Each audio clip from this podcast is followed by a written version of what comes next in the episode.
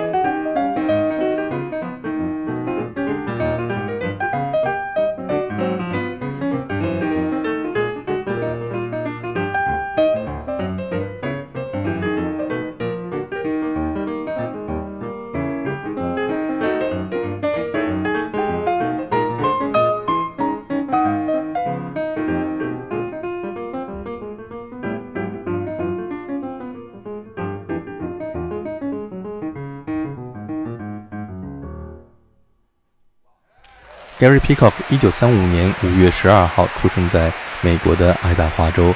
他在高中的时候学习钢琴、小号和打鼓。十五岁的时候，第一次观看了 Oscar Peterson 和 Ray Brown 的爵士乐现场，从此决心成为一名爵士乐手。年轻的 Gary Peacock 参军之后，在德国服役。他作为钢琴手加入了一支爵士乐队。不久，乐队当中的贝斯手结婚，离开了乐队。于是，乐队的鼓手对他说：“你来弹贝斯吧。”在六十年代，Gary Peacock 曾经到美国的西海岸和纽约和很多爵士音乐家合作，其中包括 Paul Bley 和 Bill Evans 等等。他甚至取代了在 Miles Davis 乐队当中 Ron Carter 的位置。后来因为健康的原因，他考虑改变他的生活方式。他在日本定居了几年，学习禅宗哲学。他回到美国之后，除了执教之外，继续演奏贝斯。他和鼓手。Jack DeJohnette 以及钢琴演奏家 Keith Jarrett 组成了经典的 Standards Trio，并且在 ECM 唱片公司旗下推出专辑。下面我们再来听 Keith Jarrett 三重奏在东京现场演奏的 Yesterdays。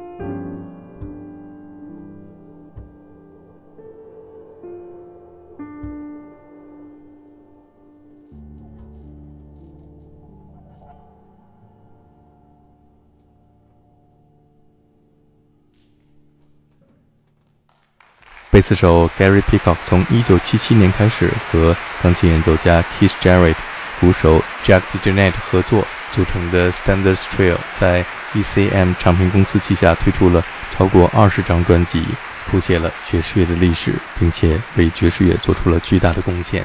下面我们再来听他们演奏的《You've Changed》。